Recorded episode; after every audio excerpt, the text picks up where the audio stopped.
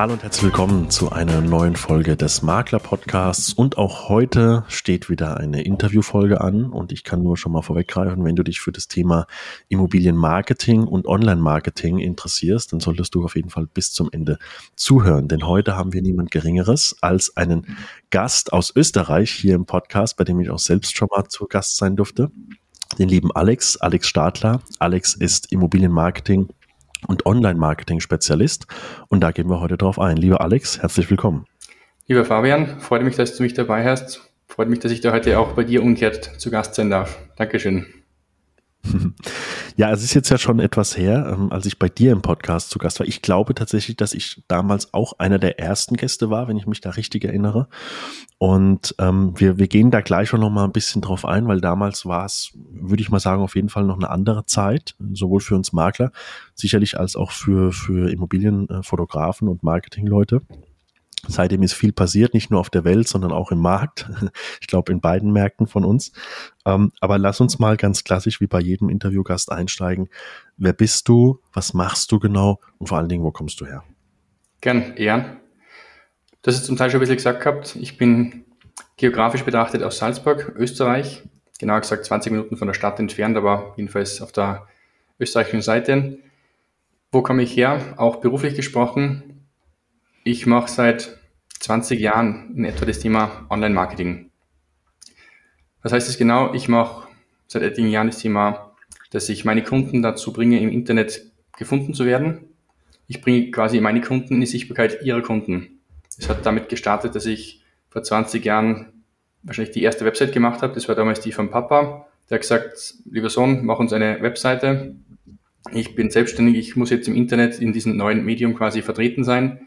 Dann habe ich das so gemacht gehabt, hat so ein bisschen herumgesprochen, habe dann die nächste und die nächste Website gemacht, habe dabei dann quasi Blut gelegt, habe da mich austoben können und habe damit eben meine Passion gefunden, mal mit dem ersten Teil einzusteigen mit dem Thema Online-Marketing. Somit der erste Werdegang, der erste Schritt in diese Richtung. Und mit der Zeit habe ich dann gesagt, diese Passion, dieses Interesse, was ich habe, das bringe ich jetzt auch in eine gewisse berufliche Laufbahn. Also eigentlich habe ich was ganz anderes von der Ausbildung her gelernt. Eigentlich bin ich gelernter Mechatroniker oder Maschinenbau, ähm, Geselle quasi. Aber rein dieses Thema Online-Marketing und Technik und ja, solche Sachen haben mich immer schon mehr interessiert. Mit der Zeit ist dann das Thema dazu gekommen, dass ich auch im Immobilienbereich einen Einstieg gefunden habe. Die erste Immobilie, wo ich dann wirklich aktiv tätig gewesen bin, war die Immobilie des Haus von der Oma, was verkauft werden hat müssen oder sollen.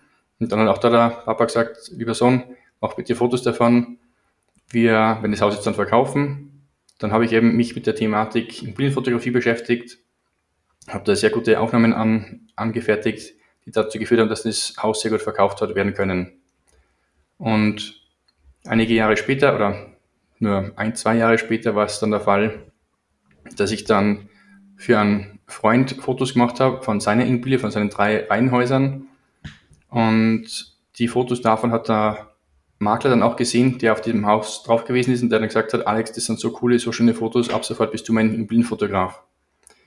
Und diese zwei verschiedenen Einstiegsbereiche haben mich dann in kombinierter Form das Thema Immobilienmarketing und Online-Marketing eben weiter betreiben lassen, dass ich halt dann auch in diese Richtung jetzt seit Jahren eben tätig bin.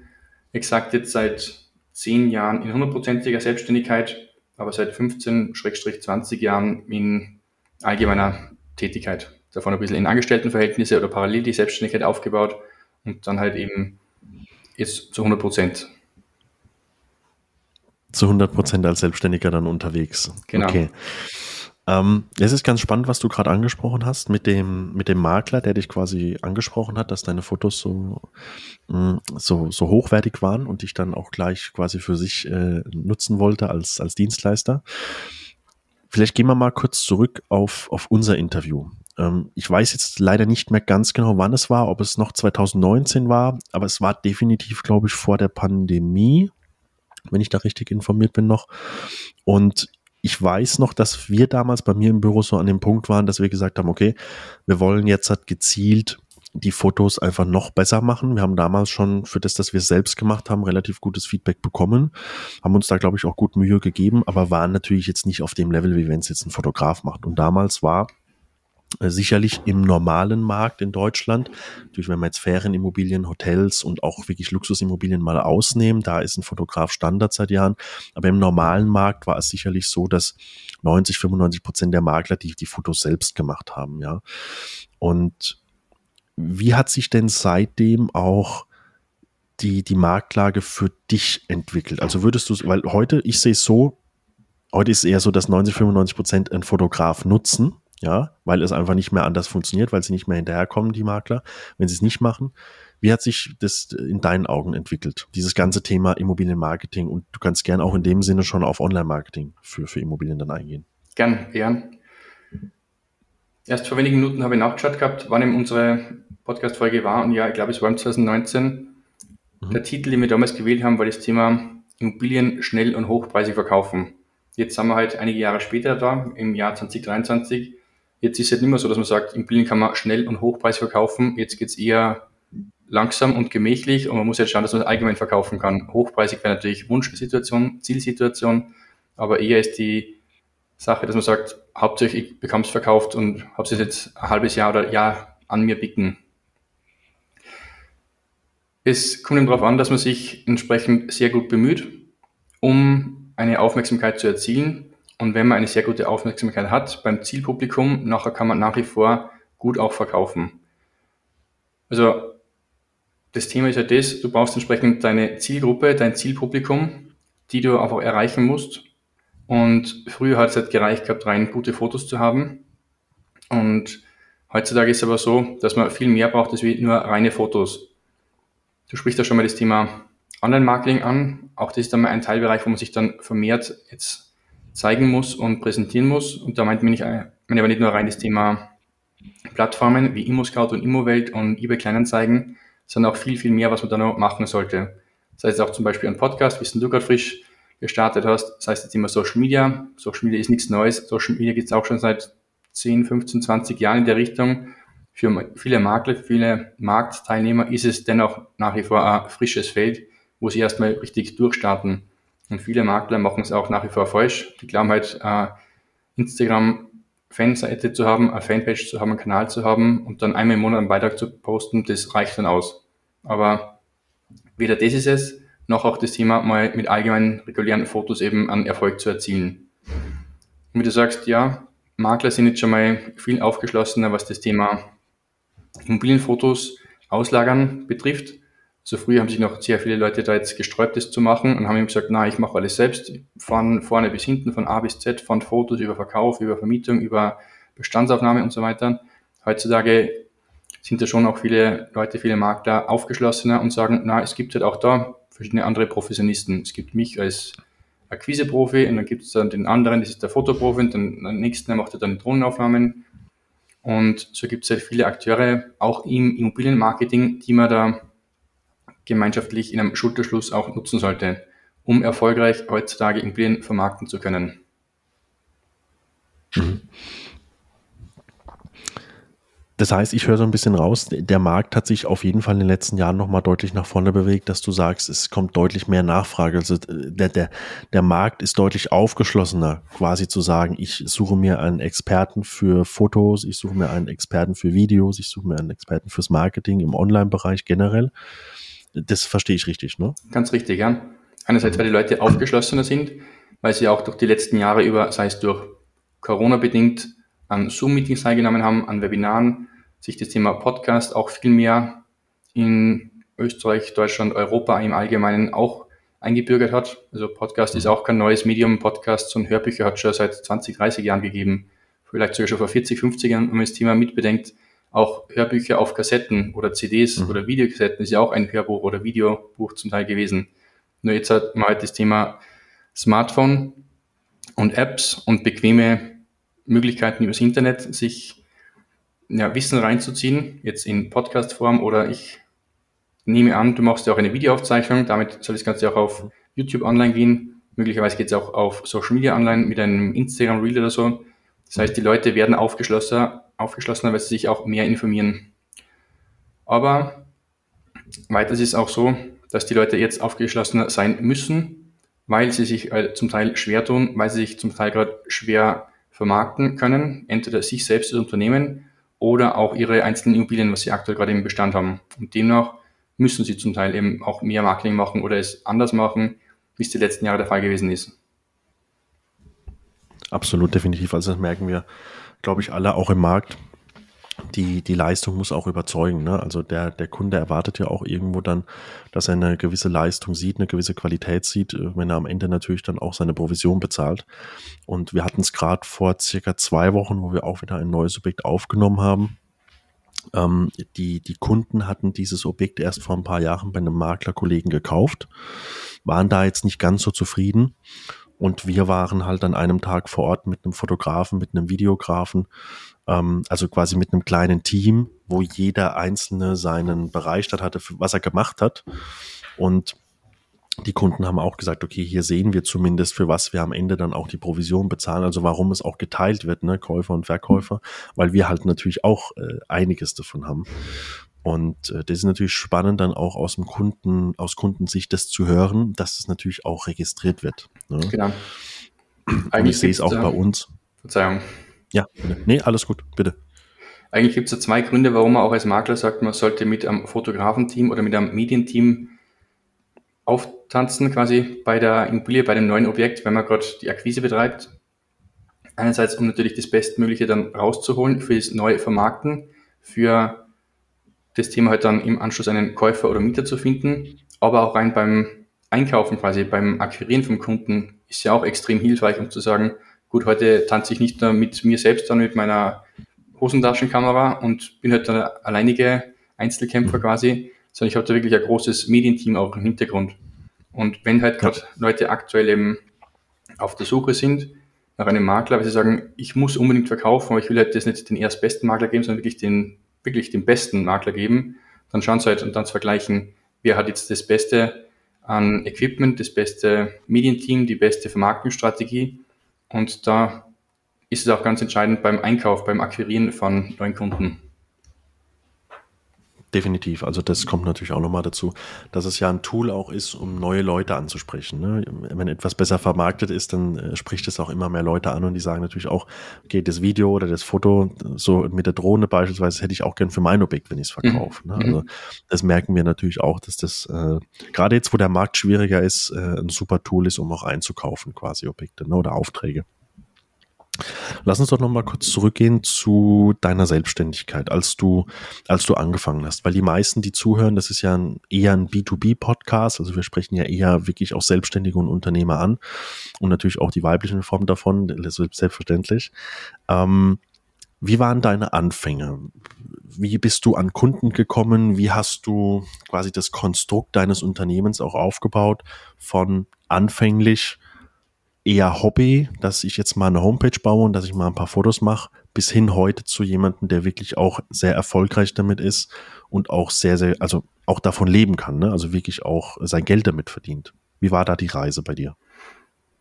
Wie so oft ist es halt so, dass man entsprechend Mundpropaganda hat, um zu sagen, man macht mal einen Auftrag für einen Kunden, für einen Auftraggeber.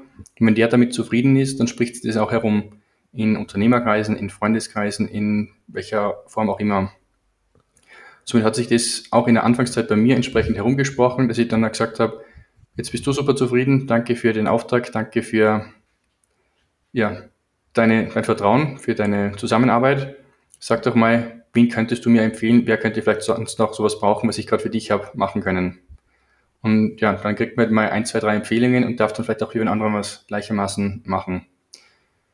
Das war in der Anfangszeit so, ist aber auch nach wie vor heutzutage so, dass ich aktiv nach, nach Empfehlungen frage, weil es oftmals eben ein einfaches Eintreten ist zu einem neuen Kunden hin, ein einfacher Fuß dann in der Türe drin steht, wenn man auch wirklich dann quasi einen warmen Lead bekommt, einen warmen Kontakt auch empfohlen bekommt, als wie man Kaltakquise betreiben muss, wenn man jetzt dann kalt irgendwo anklopft oder Klinken putzen muss, wie man sagt. In der Anfangszeit war es eben so, ich war ja, Selbstständiger, selbst und ständig, Einzelunternehmer, Einzelkämpfer. Über den Weg der letzten Jahre hinweg war es dann eher so, dass ich mir dann auch mein Team entsprechend aufgebaut habe, mein Netzwerk, mein Partnerteam, meine Freelancer und so weiter, meine Kooperationspartner. Und seit, sage ich mal, ein, zwei, drei Jahren ist es gerade im Wandel, nicht nur eine Selbstständigkeit zu sein, sondern auch wirklich ein Unternehmen zu werden. Speziell auch dadurch bedingt, dass ich jetzt seit zwei Jahren Papa bin und auch da merke, Einzelkämpfer ist ja gut und schön gewesen die letzten Jahre über, soll es aber künftig nicht mehr so sein, aus unterschiedlichsten Gründen heraus und jetzt wird es gerade extrem zum Unternehmen umgewandelt. Mhm. Das heißt, du, du bist jetzt dann quasi dabei, auch wirklich äh, dein Team zu erweitern. Jetzt hast du gerade schon Freelancer angesprochen. Das ist ja oft der Fall. Ähm, ich sage jetzt mal in, in der Branche, in der du unterwegs bist, dass man auch oft mit Freelancern arbeitet. Wie, ähm, wie siehst du das zukünftig für dein Unternehmen? Sagst du, du wechselst eher auf, auf Angestellte oder sagst du, nee, die Zusammenarbeit mit Freelancern, die ich dann heranziehen kann, wenn ich sie brauche, das funktioniert eigentlich super gut. Wie ist da so deine Erfahrung? Also Freelancer ist halt so der neue moderne Begriff, aber Kooperationspartner haben wir schon immer gehabt. Der Tischler hat immer schon mit dem Elektriker kooperiert, der Elektriker hat dann mit dem Fliesenleger und jeder hat gewissermaßen sein eigenes Gewerk gemacht, weil halt eh nicht eine Firma alles machen kann oder auch mhm. darf, vom Gewerbereglement her vielleicht. Darum hat es halt immer schon Kooperationspartner gegeben. Im digitalen Neudeutsch sagt man eben Freelancer. Und einerseits werde ich da weiterhin meine Freelancer als Kooperationspartner haben, aber dennoch gibt es auch entsprechend schon Mitarbeiter im Team. Derzeit sind wir quasi zu siebt in diversen unterschiedlichen Tätigkeitsbereichen, Tätigkeitsfeldern, wo ich halt dann jetzt einen Texter oder Copywriting-Profi habe, eine Newsletter-Marketing-Expertin, eine Social-Media-Marketing-Mitarbeiterin, einen Website-Entwicklungskollegen und noch etliche andere Leute, die mich jetzt auch im Team eben auch im Angestellten-Dasein unterstützen. Mhm. Okay, Respekt. Also ihr seid schon wirklich sehr, sehr gut gewachsen, ne? Weil wir jetzt immer so ein bisschen äh, äh, so in dieser Selbstständigkeit drin waren. Also jetzt mit, mit sieben Festangestellten, das ist ja schon wirklich äh, schon, eine, schon eine Größe, ja, was du dir da aufgebaut hast in dem Bereich. Ihr seid früher gestartet in, in Salzburg. War dir auch konzentriert auch quasi auf den österreichischen Markt oder hast du von Anfang an gesagt, nee, wir, wir nehmen auch Deutschland mit? Es gibt bei mir verschiedene Dienstleistungsfelder und vielleicht sprechen wir auch noch über das Thema Branding. Mhm. Aber bei diesen verschiedenen Dienstleistungsfeldern habe ich einerseits Dienstleistungen, die wirklich rein lokal erbracht werden oder zumindest in der Vergangenheit auch lokal erbracht wurden. Das waren halt Dienstleistungsfelder wie Immobilienfotografie, Immobilienvideos, 360-Grad-Aufnahmen, Drohnenaufnahmen. Das habe ich in der Vergangenheit eher regional gemacht, in einem gewissen Umkreis zu meinem Standort.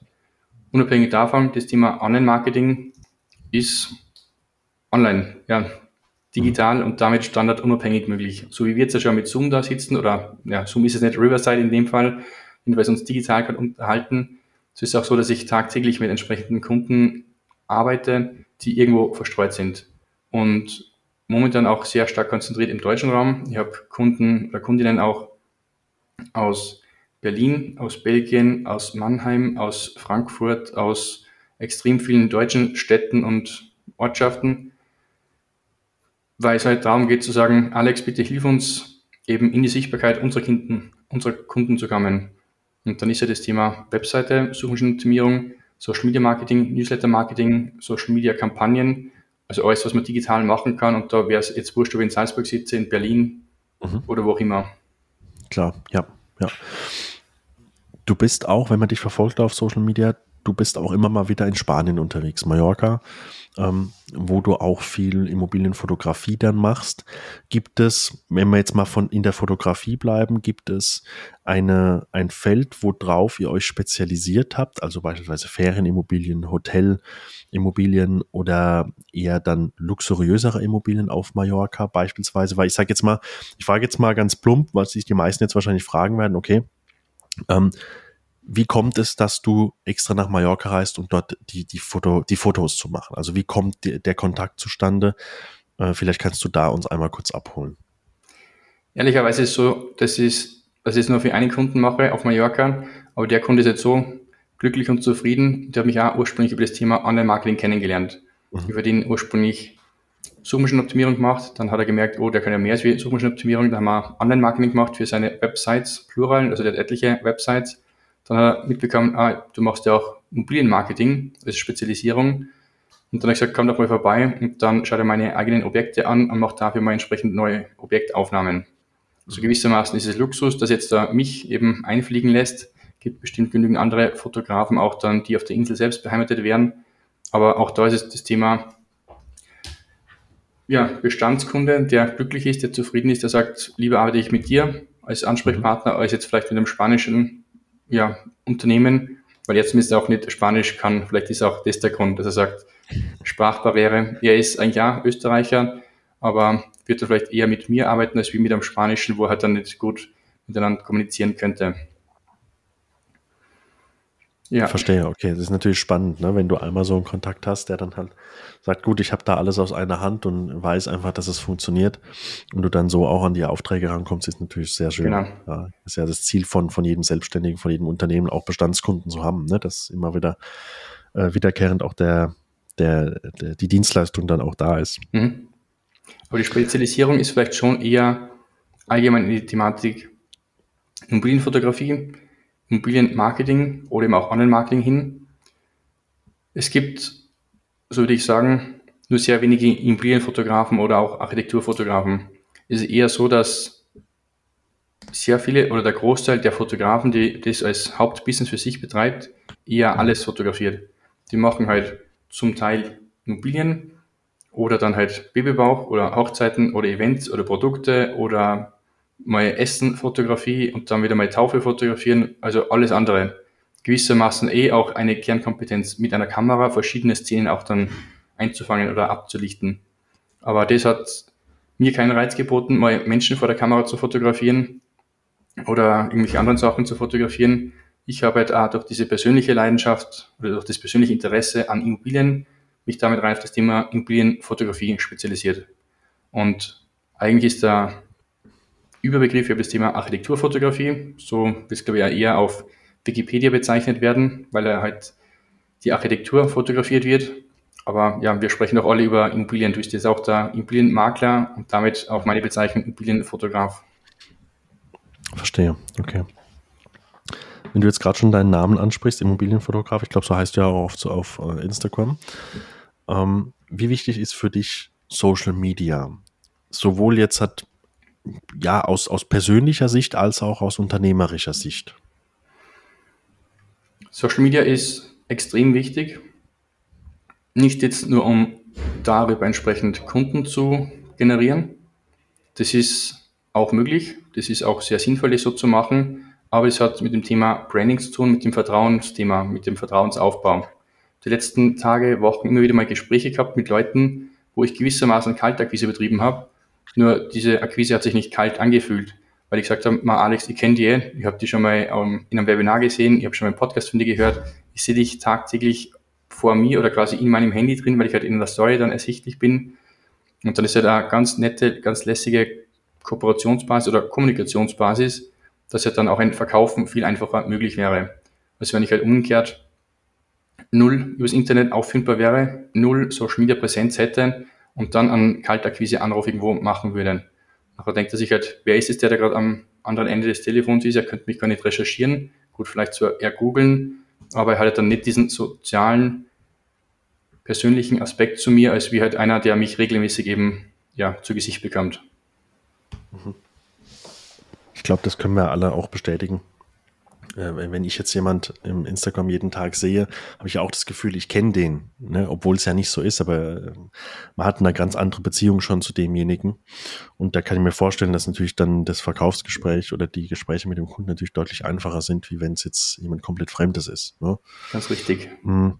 Ich glaube, man kann sich jetzt jahrelang auch anders irgendwie in die Sichtbarkeit bringen, im Sinne von Printinserate oder ja, Fernsehwerbungen oder Radiospots, so in der Richtung, das alte klassische Marketing oder auch dann mal Straßenaufsteller, irgendwelche Sponsoring-Aktionen beim regionalen Fußballverband oder so. Nur halt, wie du sagst, Social Media, das baut eine gewisse Nähe auf zueinander. Das kann das Ganze extrem beschleunigen. Mhm. Hast du Social Media von Anfang an auch, als du es als gestartet hast, auch so gesehen, dass du gesagt hast, ich mache das ganz bewusst so professionell, ich baue mir das so auf, weil es irgendwann ein Tool sein soll, was mir Kunden bringt, respektive was mir den Kundenzugang zumindest erleichtert? Durchaus, ja. Also ich habe Social Media zum Teil auch als Referenzplattform gesehen, weil Instagram ist ja ein schönes Werbemedium. Wenn man sich Instagram anschaut, es hat ja immer diesen Rastercharakter, diese Rasteransicht und auch da kann man entsprechend schon mal Referenzbilder auch dann darstellen. Im Sinne von meine Fotos, meine Videos, meine 360-Grad-Aufnahmen, meine Drohnenaufnahmen, mein Büro, meine Mitarbeiter, meine Kundengespräche, meine was auch immer. Das alles ist ja entsprechend Marketing und Referenzen und zeugt eben auch von Vertrauen. Und demnach habe ich es immer auch schon eben so gesehen gehabt, zu sagen, mit Social Media kann man auch ein Marketingmaterial erstellen. Also nicht nur die Webseite ist ein Marketinginstrument und nicht nur ein Flyer ist ein Marketinginstrument, auch ein Social Media Kanal ist ein Marketinginstrument. Man es dann aber auch nicht nur als Marketinginstrument bezeichnet, sondern auch als Kommunikationstool versteht und zu sagen, diese 100 Follower oder diese 2000 Follower sind ja Kontaktdaten, mit denen man auch wirklich aktiv arbeiten kann und sollte dann ist es dann nur mal um einfach um ein Vielfaches besser. Ja, wenn du mit den Followern natürlich auch was anfängst, ne, wie du gerade gesagt hast, also du baust dir quasi so deine eigene kleine Community halt auf. Genau. Ne? Es bringt sich gar nichts, nur Follower zu horten, eine gewisse Anzahl dahinter zu sehen. Es ist zwar sehr oft dann gewissermaßen, wer hat den größten in der Richtung, wer hat den, den größten Kanal, die größte Anzahl an Fans und Followern, aber das kann man ja auch faken, man kann ja auch Follower auch kaufen, aber das bringt sie genau gar nichts. Was hat es für einen Nutzen, wenn jetzt bei deinem Kanal 20.000 Fans hast und 15.000 davon sind Inder, sage ich mal, ohne jetzt irgendwie eine Nation ja. abzuwerten, aber jedenfalls indische Accounts, die oftmals eben auch in Indien wirklich zugekauft werden oder indische Bots in der Richtung. Mhm. Und jedenfalls sind dann extrem viele Fake-Profile, die auch wieder das Ganze negativ dadurch machen können, dass Instagram als Algorithmus dann auch erkennt, der Großteil deiner User, deiner Follower macht nichts mit dem Account, schläft quasi, sind ja quasi tote Kontaktleichen, haben keine Impression, keine Interaktion und damit ist das Ganze für die Würste, wie man sagt. Ja, ich denke, das äh, ist ja mittlerweile auch bekannt, dass die Plattform das ja natürlich auch registriert, mhm. wenn, äh, wenn sowas ist, der Algorithmus. Korrekt. Lass uns mal nochmal auf das Thema zurückkommen, gezielt auf das Thema Immobilienfotografie. Wenn ich jetzt jemand bin, der gerade zuhört und ich sage, gut, ich will jetzt halt äh, starten als Makler oder Maklerin, will jetzt komplett mein eigenes Büro aufmachen und muss natürlich am, am Anfang ein bisschen auf das Budget achten, will aber dennoch eine gute Dienstleistung dem Kunden abliefern. Oder es kann natürlich auch sein, dass man sagt, hey, ich habe jetzt hier bei mir in der Region bis dato eine schlechte Erfahrung mit Fotografen gemacht. Vielleicht mal die erste Frage ist auch eine Frage, die über Instagram reinkam. Ist mittlerweile das neueste iPhone schon ausreichend für Fotos oder sagst du, nee, es sollte schon die und die Art von Kamera sein, also Spiegelreflexkamera oder was auch immer es gibt? Rein von der Qualität her ist die neueste iPhone-Kamera auf jeden Fall völlig ausreichend, zu 100 Prozent. Wenn es aber um das Thema Branding geht, um diesen Einstieg braucht beim Kunden zu sagen, ich bin jetzt wirklich ein guter Makler mit gutem Equipment, mit gutem ja, System dahinter, mit guter, mit einem guten Auftritt. Nachher hat eine große Kamera halt auch einen großen Effekt. Auch da wird das Thema gewissermaßen, wie soll ich sagen, ein gutes Auftreten haben. So wir halt nicht nur mit dem Fiat Panda zum Kunden vorfahren sollten, dann aber sagt, ich mag jetzt 3% Provision bei einer 3 Millionen Euro Villa, hast ja auch entsprechend ein gutes Auto, ein solides Auto. Mhm. Und auch da muss gewissermaßen mit einem guten Equipment auch anreisen. Hat dann aber eher den eben mhm. Branding-Effekt, den, wo du auch gleichermaßen vielleicht den Anzug eben jetzt anhast und jetzt deine, deine Jeans oder deine, deine Korthose, so in der Richtung. Aber rein technisch gesprochen ist das iPhone auf jeden Fall völlig ausreichend. Das neueste iPhone oder auch gern irgendein anderes ähm, Smartphone muss jetzt nicht ein iPhone sein. Worum es da auf jeden Fall geht, ist einerseits der Sensor, der heutzutage ganz was anderes ist, als wie es vor etlichen Jahren der Fall war. Also auch dieses technische Bauteil, was im Gerät selbst verbaut ist, aber ganz speziell auch die, die Linse, das Objektiv. Oder mittlerweile sind es ja auch nicht nur ein Objektiv, die verbaut sind, sondern eben zwei, drei, vier Linsen. Und das Spezielle, worum es halt beim Immobilienmarketing und der Immobilienfotografie auch ankommt, ist das Thema, der Raum muss halt so gut wie möglich präsentiert werden. Was heißt so gut wie möglich? Einerseits muss er hell sein, er muss freundlich sein, er muss aber auch gewissermaßen groß und einladend wirken. Und früher war es halt so, mit der regulären Standardkamera am Smartphone drauf, hast du nur einen minimalen kleinen Bildausschnitt gehabt, was aber eben durch das Thema Mehrfachobjektive oder Linsen am Smartphone jetzt anders ist, wie es vor etlichen Jahren der Fall war. Du sprichst jetzt das also Weitwinkel an, ne? Genau, ganz korrekt. Mhm. Jetzt hast du eine Standardlinse drauf, ein Standardobjektiv quasi. Dann gibt es ja. auch ein Weitwinkelobjektiv und eine Telelinse in der Regel. Mhm. Ist ja auch spannend jetzt aus deinem Mund zu hören, dass du sagst, also rein technisch gesehen ist äh, ein iPhone schon schon auf dem gleichen Level. Äh, zumindest wenn es jetzt um Immobilienfotografie geht. Ich gehe mal stark davon aus, wenn ich jetzt in die Tierfotografie gehe, wo ich natürlich irgendwie was weiß ich, mehrere zehn Meter weit äh, äh, vom Bär Abstand habe und wirklich in die Tiefe reingehe, dann brauchst du wahrscheinlich natürlich eine Spezialkamera. Aber ist richtig. Jetzt genau. für, für, unser, für unser Thema heute ist es auf jeden Fall spannend, äh, dass das tatsächlich schon so ist. Ähm, ähm, und dass man das theoretisch auch so umsetzen könnte. Jetzt, wie wichtig sind, das ist jetzt eine Frage, die mich persönlich interessiert, wie wichtig sind die Verhältnisse vor Ort, also du hast gerade schon Licht angesprochen und äh, Beleuchtung auch vom Tageslicht her. Wie wichtig sind die, diese Themen vor Ort schon und wie viel kann man im Nachgang in der Bearbeitung über Softwareprogramme wie beispielsweise Photoshop ähm, da wirklich noch rausholen? Die Kamera ist das gewissermaßen Unwesentlichste. Was viel wesentlicher oder entscheidender ist, ist eben das Thema vor Ort, wie es da ausschaut, ob es aufgeräumt ist oder nicht oder auch dann, was im Nachgang mit dem Foto passiert. Und im Nachgang sollte man es auf jeden Fall bearbeiten, das Foto, egal ob es ein simples Aufhellen ist, ob es ein Ausgleichen der Farben ist, um zu sagen, diese weiße Wand ist eigentlich gerade nicht weiß, sondern eher gelblich aufgrund dieser Lichtstimmung, aufgrund vom Sonnenlicht oder was.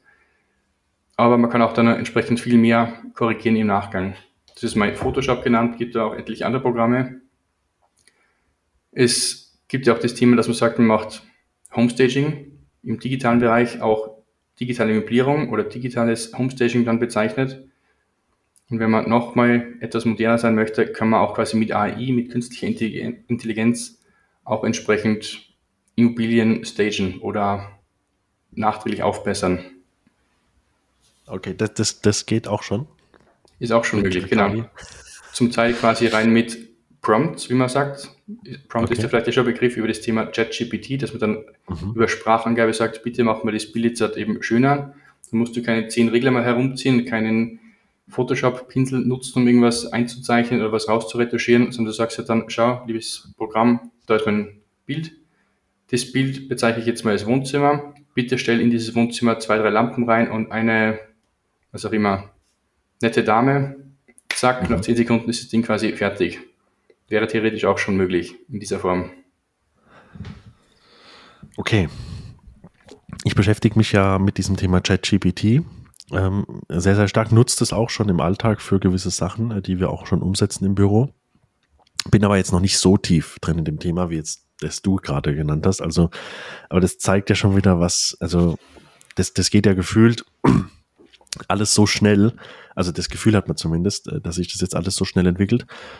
Hm, wie stehst du denn zu sowas? Weil ich denke, ich bin jetzt nicht der Einzige, der, der jetzt gerade zuhört und sich dann so denkt, na gut, okay, wenn jetzt eine KI natürlich das schon so schnell und so einfach kann, das wird ja auch zukünftig ein paar Berufe, ich sage jetzt mal, wegradieren. Oder, oder wie, wie stehst du dazu? Um es jetzt mal so salopp auszudrücken. Mhm. Das ist gerade so die Sorge, die viele Leute eben haben, die erstmalig von KI, von AI hören, die sagen, jetzt gibt es ein Tool, was mich möglicherweise als Texte ersetzen könnte, als Copywriter, als SEO-Schreiberling oder so. Aber na, das glaube ich nicht, dass es so sein wird. Mhm. ChatGPT oder auch andere moderne AI-Tools sind in der Regel eines, sind Werkzeuge. So wie jetzt eine Bohrmaschine ein Werkzeug ist, um ein Loch in die Wand zu bohren, so wie eine Kamera ein Werkzeug ist, um ein Objekt zu fotografieren oder einen Menschen zu fotografieren, so wie jetzt ein Laptop mir dabei behilflich ist, eben Sachen digital eintipseln zu können, nicht das auf einer Schreibmaschine basieren muss.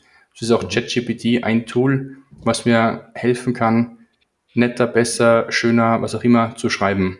Und so ist ChatGPT nicht eine Konkurrenz zum regulären Texter, sondern rein ein Werkzeug. So wie man auch eben ein Word-Dokument hat, um in einem Word-Dokument schreiben zu können, so wie man auch ein Excel-Ding hat, um in Excel ja, Zahlen jonglieren zu können oder rechnen zu können, so ist auch ChatGPT rein ein Werkzeug, was halt auch zu bedienen gilt. Und wenn man das so in der Hinsicht sieht und versteht, dann wird das meines Erachtens noch keine Leute wegrationalisieren. Okay, spannend, ähm, deine, deine Ansicht drauf. Finde ich aber gut, weil ich kann das auch bestätigen. Also ich schreibe beispielsweise ähm, den, ein oder anderen Exposé-Text schon über, über ChatGPT. Aber natürlich das, was mir ausgespuckt wird, das kann ich nie zu 100 Prozent so übernehmen. Also ich muss definitiv dann, würde ich mal sagen, sicherlich noch 60, also 50 bis 60 Prozent nochmal anpassen vom Text. Aber es ist natürlich eine Unterstützung, weil du auch neue Blickwinkel kriegst, ne? also von der Textstruktur her und so weiter. Das Ding ist nur so gut, wie du es eben auch entsprechend fütterst. Genau, genau, genau. Also die Fragen, die du stellst, ähm, die sind ja sehr entscheidend für das, was rauskommt. Und wie du ja auch gerade gerade gesagt hast, je nachdem, was du natürlich als Auftrag reingibst, mach jetzt hier zwei, was weiß ich, schwarzfarbene Lampen rein. Da macht es wahrscheinlich zwei schwarzfarbene Lampen rein. Aber da gibt es ja natürlich die Unterschied Deckenlampe, Stehlampe, Schreibtischlampe mhm. und so weiter und so fort. Ne? Also ähm, spannend auf jeden Fall, dass du, also dass es da schon solche Möglichkeiten gibt. Das war jetzt auch mir wieder wieder gar nicht bewusst. Muss ich, habe ich mir notiert auf jeden Fall, muss ich mhm. mir mal äh, anschauen, wie weit es da schon ist. Wie viel macht jetzt halt dann im Anschluss die, die Bearbeitung in den Programmen aus? Also sagen wir mal, du brauchst vor Ort eine Stunde für ein klassisches Einfamilienhaus, vielleicht auch anderthalb Stunden zum Fotografieren. Wie viel Arbeit steckst du rein in die Nachbearbeitung der Fotos? Also wie aufwendig ist dieser, dieser, dieser, mhm. diese Aufgabe? das Fotografieren an sich ist wirklich die minimalste Arbeit, die man wirklich aufwenden muss, weil es eben reines Klick, Klick, Klick ist quasi, wenn man weiß, wie man das Ganze beherrscht. Was eher die zeitaufwendigere Sache ist, ist entweder Nachbearbeitung oder nochmal das wirklich im Vorfeld, dass man sich halt wirklich bewusst Gedanken macht, wer ist die Zielgruppe, wen möchte ich da erreichen, für wen fotografiere ich auch, muss ich jetzt eher so fotografieren oder so fotografieren, muss ich auf das jetzt äh, einen Wert legen oder Detail dann eben auch mit ablichten oder eben auch nicht. Das ist dann vielleicht auch schon die Unterscheidung, fotografiere ich jetzt rein für den Verkauf, für die Vermietung oder für die Ferienvermietung. Und wenn ich mir das im Vorfeld ganz gut überlegt habe, Gedanken dazu gemacht habe, kann ich eben in die Immobilie reingehen und eben mit Klick, Klick, Klick nach einer Stunde entsprechend fertig sein. Aber dann habe ich auch nur Rohmaterial, dann habe ich nur Ausgangsmaterial und das gilt es danach zu bearbeiten. Und je nachdem, mit welchem Programm man da arbeitet, ist es entweder ein Aufwand von 10 Minuten, einer Stunde oder auch dann mal 5 Stunden.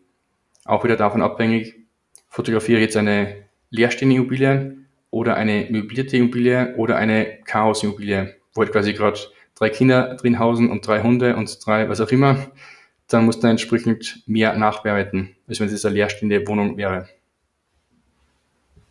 Mhm. Ich gehe mal davon aus, dass du natürlich aber auch im Vorfeld die Leute darauf vorbereitest, dass natürlich aufgeräumt sein sollte. Ne?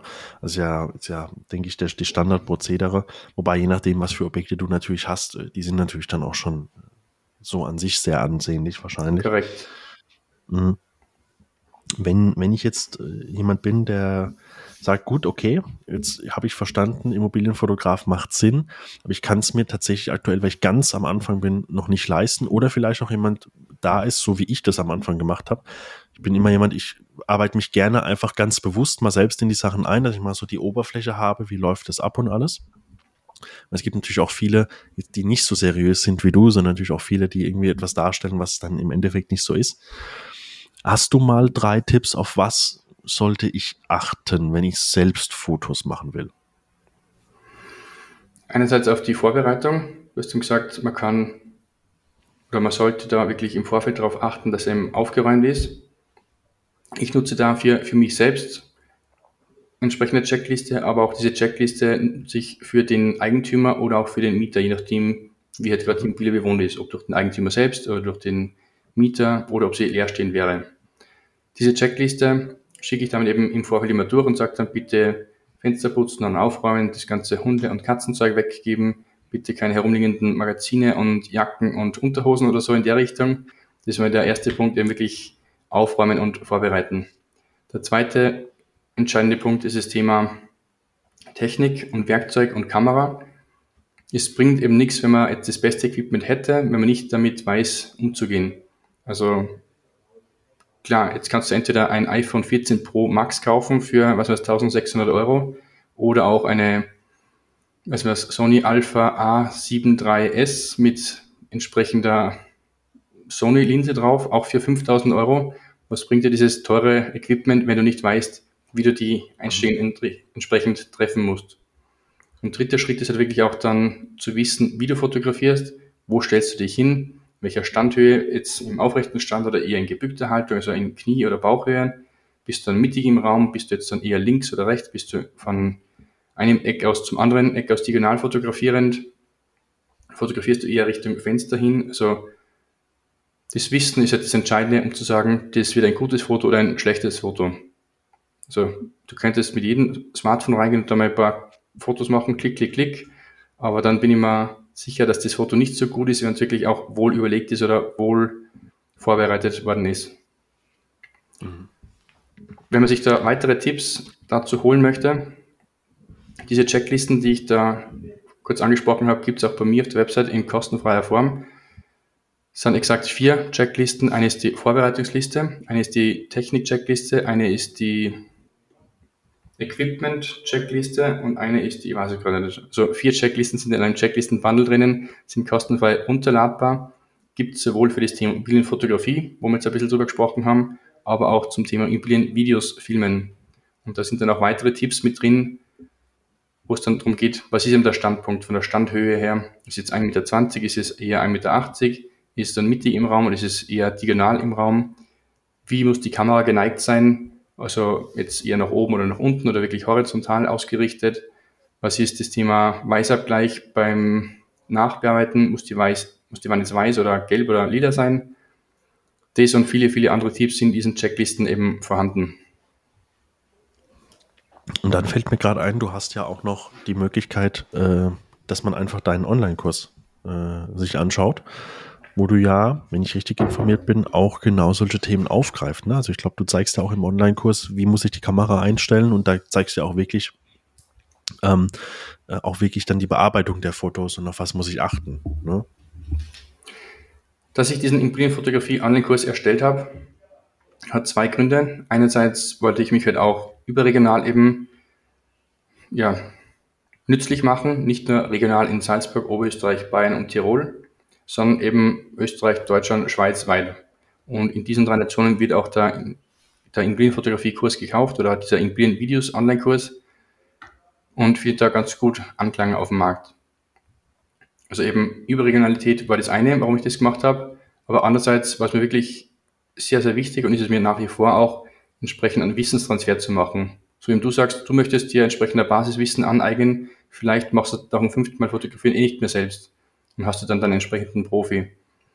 Aber ich glaube eben, meine ersten Einstiegsimmobilien, mit denen ich zu tun hatte, da habe ich halt wirklich persönliche Ambitionen dazu gehabt, dass es mir auch wert ist oder wichtig ist zu sagen, ich möchte, dass auch du entsprechendes Wissen gut hast, dass du wirklich weißt, worauf es ankommt, worauf du achten solltest. Weil ich auch da wirklich den Erfolg auch herbeisehnen möchte für meine Kunden und zu sagen, erst du wirklich weißt, was es zu beachten gilt, dann kannst du auch wirklich erfolgreich damit sein. Absolut. Und ich glaube, da wäre natürlich als Einstieg dein Online-Kurs, um mal die, ja, es ist schon mehr wie die Basics. Also du gehst da schon sehr in die Tiefe auch rein, ähm, dass man sich den mal anschaut oder sich den, den auch kauft, ähm, um dann im Notfall zumindest auch selbst Fotos machen zu können, weil ich sehe das immer auch so. Also wir haben auch unseren Fotografen, der für uns alles macht. Und mir würde es jetzt schwer fallen, äh, jetzt einen anderen äh, mit dazu zu nehmen, wenn er mal ausfallen sollte oder sowas. Dann weiß ich natürlich, okay, wir, äh, wir könnten das rein theoretisch auch selbst abbilden. Ja. Ähm, und da habe ich natürlich auch damals sehr, sehr viel Wissen von deinem Kurs auch mitgenommen. Ja, also okay, kann ich nur empfehlen. Wir verlinken auf jeden Fall und ähm, dann kann ich das, wenn du ganz am Anfang stehst oder auch wenn du nicht am Anfang stehst, aber sagst, ich will doch noch mal ein paar mehr Kenntnisse haben, was Fotografie angeht, kann ich das definitiv empfehlen. Danke, Jan. Es ist auf jeden Fall auch das Thema Einstiegsmedium, das man sich ansehen sollte. Also die Einstiegsmedienart, die auf jeden Fall kriegsentscheidend ist, um Interesse auch generieren zu können. Und Fotos brauchst du halt auch wirklich nur, bevor du jetzt mit Videos anfängst, bevor du mit Social Media anfängst, bevor du mit Drohnenaufnahmen anfängst und 360-Grad-Aufnahmen und digitale Möblierung, weil halt Immobilien erst einmal auf Portalen gelistet sind, ImmoScout, Immowelt, eBay Kleinanzeigen und so weiter. Und was sieht man am Inserat als erstes? Ein Titelbild und eine Titelbezeichnung. Und wenn halt dieses erste Titelbild halt schon hässlich ist, oder jedenfalls nicht ansprechend ist für den Interessenten, nachher klickt er eben nicht drauf, sondern er scrollt darüber hinweg und klickt dann eher den Mitbewerb an, so die, quasi die andere Immobilie, die jetzt dann entweder drüber oder drunter gelistet ist. Und darum sage ich halt, durch extrem gute Immobilienfotos kannst du erstens mal mehr Aufmerksamkeit generieren, mehr Klicks aufs Inserat erzielen, mehr Anfragen damit auch bekommen, dann auch wiederum mehr Besucher vor Ort in die Immobilie reinlocken, schlussendlich dann auch mehr Kauf- oder Mietangebote erhalten und damit am Ende entweder mehr Rendite zu erzielen oder auch einen höheren Gewinn erwirtschaften. Und mit hässlichen Fotos wird das eben nicht so gut gelingen. Definitiv nicht. Ja, gerade im heutigen Markt. Äh, also haben wir jetzt ja am Anfang des Gesprächs schon äh, besprochen. Gerade im heutigen Markt. Ich weiß nicht, wie der Markt in Österreich ist. Dann können wir vielleicht jetzt noch zum Abschluss kurz drauf eingehen. Aber äh, gerade in Deutschland im heutigen Markt ist halt das Thema Vermarktung, wie mache ich es, einfach das wirklich sehr, sehr, sehr elementar. Äh, lass uns doch zum Abschluss des Gesprächs einmal kurz auf, auf Österreich eingehen. Also du wohnst in Österreich, kommst auch ursprünglich aus Österreich. Also habe ich es jetzt mal entnommen. Wie, mhm. wie gestaltet sich, ich denke mal, du hast dort viele Maklerkontakte auch, die deine Dienstleistung buchen. Wie, wie gestaltet sich denn dort der Markt aktuell? Mm, es ist so, dass ich mit extrem vielen Maklern, Bauträgern, Fix- und Flippern, Eigentümern, Homestagern aus der Branche zu tun habe, tagtäglich, eben weil es auch Kunden sind oder auch immer wieder mehr Kunden eben bei mir anfragen. Erfreulicherweise bin ich derzeit gerade nicht von dieser Krisensituation betroffen, aber es liegt auch daran, wenn man keine Kohle hat, muss man Werbung machen. Umgekehrt, wenn man Kohle hat, will man auch wiederum Werbung machen. Und dann muss man halt immer entsprechend zu einer Online-Marketing-Agentur gehen. Das heißt, ich habe quasi immer Hochsaison, wenn andere Leute Hochsaison oder auch mal eine Flaute haben. Und dann komme quasi ich zum Einsatz und kann sie dann entsprechend unterstützen. Und jetzt ist es da so, dass da verschiedene Akteure im Markt sind. Bauträger sagen, es ist uns gerade extremst schwer, Objekte zu verkaufen. Also Neubauobjekte auf jeden Fall. Die rudern da wirklich gerade und müssen jetzt schauen, wie sich da jetzt richtig positionieren. Ist dann entweder reine Preisreduktion, um dann gleich mal ja, an etlichen Preissturz Runden zu machen, um zu sagen, die Neubauwohnung ist jetzt gleich mal 50.000 Euro günstiger verfügbar, nur weil sie es halt nicht vermarkten haben können oder halt entsprechend auf Marketing setzen. Makler hingegen gibt es unterschiedlichste. Die einen sagen, sie können es nach wie vor gut handeln, um einen Erfolg für sich zu verzeichnen. Manche andere sagen, die letzten Wochen über erst, wird seit vier, fünf, sechs Monaten keinen einzigen Verkauf erzielen können. Und die haben aber dann entsprechend hohe Fixkosten und damit schon seit einem halben Jahr nur Ausgaben und keine einzige Einnahme verzeichnen können. Die nächsten Makler sagen wieder, das Maklergeschäft wäre mir quasi wurscht, wäre mir egal, weil ich gewissermaßen auch mehrgleisig aufgestellt bin. Die machen halt dann zum Teil auch Wertermittlungen oder Gutachten für Gerichte unter anderem. Die sagen halt dann, gut, dann machen wir momentan kein Maklergeschäft, zumindest kein Verkaufgeschäft. Dann machen wir halt mehr Gutachten zum aktuellen Zeitpunkt oder vielleicht auch mehr Vermietungen, weil halt der Verkauf sich zumindest gerade schwierig gestaltet. Und die Homestager wieder auf der nächsten Seite sagen, momentan voll cool, momentan blüht das ganze Geschäft voll auf, die Makler tun sich schwer, Jetzt haben wir gerade ein einfaches, um eben Makler als Auftraggeber zu akquirieren. Also je nachdem, mit wem ich spreche, der eine jammert halt, der andere sagt, nein, es läuft super. Und es ist auch ein bisschen von Ort zu Ort unterschiedlich, ob jetzt Salzburg, Tirol, Oberösterreich, Wien oder auch Deutschland drüben dann gesprochen. Okay, vielen Dank für die Insights auch nochmal nach Österreich, wie es dort abläuft. Also Danke. ähnlich wie bei uns, was ich so raushöre, ja. Sehr schön, lieber Alex. So schnell sind jetzt wieder ja knapp 50 Minuten rum. Ähm, ich danke dir sehr für deine Zeit. War super spannend, dass wir beide uns auch mal wieder ausgetauscht haben. Wir sehen uns sicherlich, äh, wie gesagt, du bist ja das ein oder andere Mal auch in Mannheim. Haben wir ja schon gesprochen, dass wir vielleicht mal die Chance finden, mal uns auf einen Kaffee oder sowas zu treffen. Würde mich sehr, sehr freuen. Wir verlinken selbstverständlich für alle, die jetzt, jetzt sagen, Klingt super spannend, würde gerne den Online-Kurs mal anschauen. Ich würde gerne den Alex einfliegen lassen als Fotograf oder ich interessiere mich für auch Online-Marketing für meine Company oder natürlich auch für meine Personal Brand. Also wenn du auch Makler oder Maklerin bist bei einem Franchise, du kannst natürlich trotzdem gleichzeitig auch eine Personal Brand aufbauen, nur mal so am Rande. Dann äh, könnte der Alex für dich und seine Company äh, die richtigen Partner sein. Wir verlinken alles, die Kontaktdaten vom Alex. Lieber Alex, vielen Dank für deine Zeit. Wir holen sicherlich circa vielleicht mal in einem Jahr noch ein Part 2 nach. Wie hat äh, sich bei dir alles entwickelt und wie haben sich die Märkte entwickelt? Was gibt's wieder für neue Technik? Wie wichtig ist die KI mittlerweile? iPhone 15, iPhone 18, was auch immer dann auf dem Markt ist. Ähm, wie gut ist es? Ähm, vielen Dank für deine Zeit. War mir eine Freude. Die Freude war ganz meinerseits. Danke, Fabian, für die Einladung. Hat mich ja sehr gefreut. War spaßig, mit dir über das Thema zu plaudern, da ein bisschen einen Branchen-Insight-Talk zu machen. Danke für die Möglichkeit, da dabei zu sein. Vielen Dank. Bis bald. Ciao, ciao.